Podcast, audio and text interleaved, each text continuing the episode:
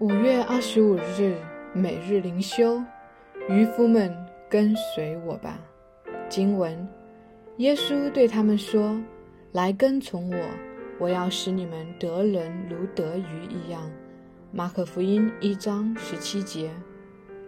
只有跟随耶稣，我心才得满足，别人才能借我得福。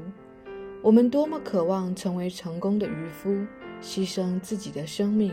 得着他人灵魂的救恩，然而我们常不知不觉地受仇敌诱惑，想尝试用自己的方法做主公，结果是徒然劳力，一无所获。要想成功，只有跟随主。你想上帝会用世俗的方法，诸如煽情的语性节目来吸引群众吗？这结果只不过是虚空的幻影。到主来的那日，并不算数。我们必须持守主所教训众人的经义，唯有如此，才能救人。也就是要宣扬全被使人自由的福音，才能网住众人的心。还有，必须以上帝温柔无畏的爱来传福音，才能真正使人灵魂获救，领受上帝的恩高，靠着圣灵行事。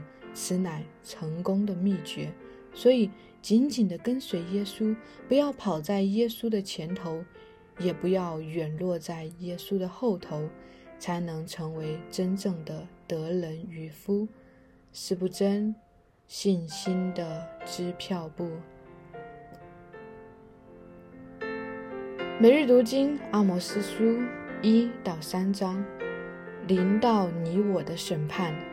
阿摩斯自称自己原本不是先知，而是牧人，又是修理桑树的。阿摩斯生于南国犹大，但是蒙了上帝的拣选和呼召，前往北国以色列，向北国百姓传达上帝的信息。根据一章一节。本书写于犹大王乌西雅和以色列王耶罗波安在位的时候。此时的北国暂时处于社会稳定的阶段，但是亚述国已经在逐渐发展，不断强大。北国以色列距离亚述大军的入侵还有一段时间，但上帝已经在通过先知向以色列国宣告审判的信息。阿摩斯书对以色列周围的列国进行了审判，但一系列审判神谕的终点是以色列。阿摩斯书的前六章主要由审判神谕组成，后三章则是一组关于即将降临的审判的意象。在这三个意象中，第一个意象指出了上帝审判是不可避免的；第二个意象论到以色列的结局。第三个意象则是上帝站在祭坛旁边。这个意象既包含了审判，但同时也指出了希望。进入到阿摩斯书前三章，首先一章二节到二章五节是对以色列邻国的审判。在当时地中海的东南岸，除了以色列之外，还有七个小国。当亚述大军向埃及挺进的时候，所有这些国家都面临军事上的威胁。但是阿摩书在经文中指出，他们所面对的最大危险，并非来自亚述大军，而是来自创造天地的耶和华上帝。在这里，上帝第一个审判的国家是亚兰。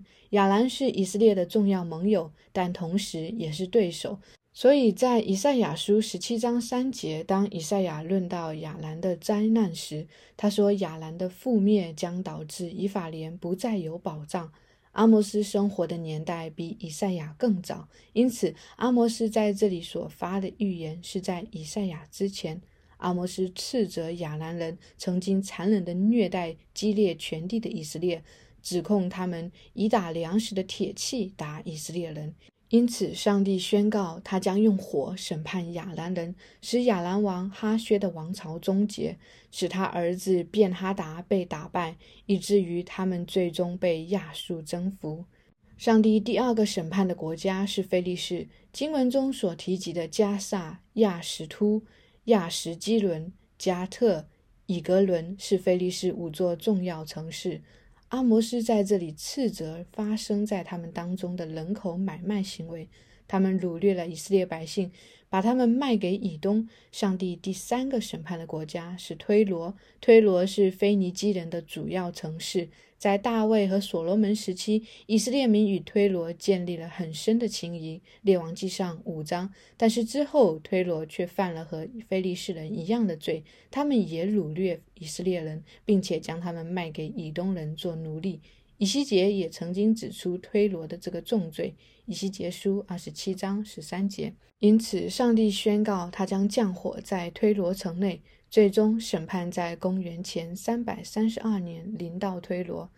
亚历山大大帝把推罗夷为平地。上帝第四个审判的国家是以东，以东人和以色列人是世仇，这种对立的情绪从雅各和以扫出生就存在。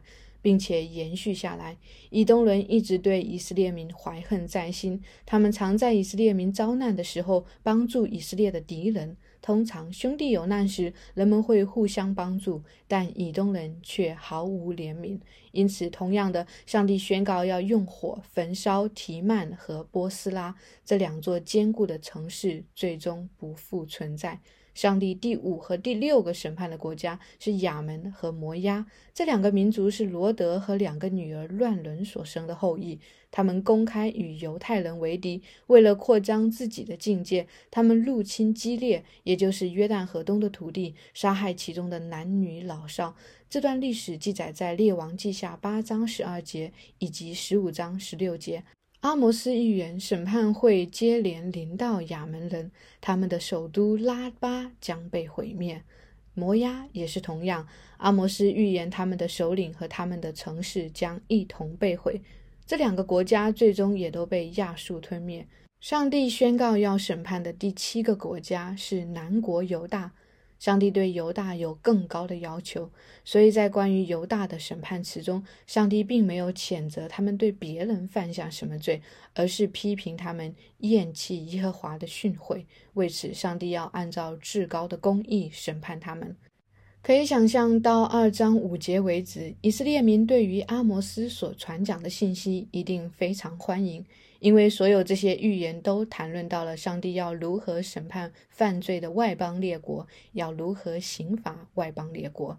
但是从二章六节开始，话锋一转，接下来这篇篇幅最长的神谕，竟然是针对以色列国的。阿摩斯详细列出了以色列的种种罪行，从欺压到淫乱，再到仪式化的宗教。二章六到八节，所有罪行以色列人都无法抵赖。上帝要对以色列审判的神谕一直延续到了第六章。我们在明天的经文中还会继续思考。在阿摩斯书中，上帝显示出他是全地的主，他不仅只是以色列的主而已，他也鉴察万国，万国万王最终都要向他交账，他也审判万民。我们今天对于上帝通常会有两个最显而易见的误解。第一个误解是，上帝既然是天地万有的主，就应该赐福给天下万民。但阿摩斯书使我们看见，上帝的慈爱是在公义中。上帝既是施恩的上帝，也是降灾祸、施行审判的上帝。因此，我们不应该对上帝审判罪恶、降下灾祸感到意外。相反，这才合乎上帝的属性。第二个误解是，上帝的审判和别人有关，但和我无关，应该不会临到我。当我们活在自己的世界中时，我们极其容易对上帝的蓝图有所误解。我们的罪使我们很容易以自己的义为义，而不是以上帝的义为义。当罪人看见别人作恶受罚时，常常幸灾乐祸，那是自以为义的表现，但他们却忘记了自己也是罪人。求主怜悯我们。使我们总是对自己的罪敏感，常常在基督里谦卑悔改。反思与祷告：第一，上帝行审判的标准是什么？为什么我们常常容易产生一种偏差，以为上帝审判别人是理所当然的，但是对于我们却应该施予祝福？这种错觉的本质是什么原因造成的？第二，诚实的说，我们能够从心里坦然且乐意接受上帝的管教吗？我们应该对上帝的管教持一种什么样的认识，才是合神心意的？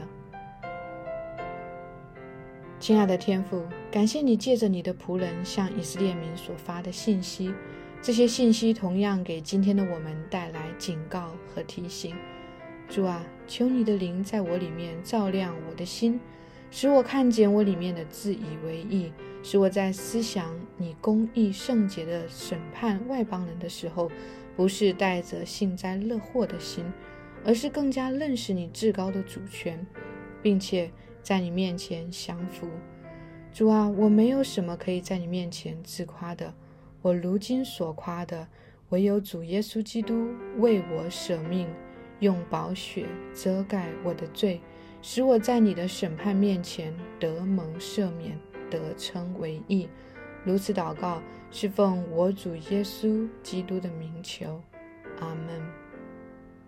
以上读经分享与祷告来自杨文浩传道。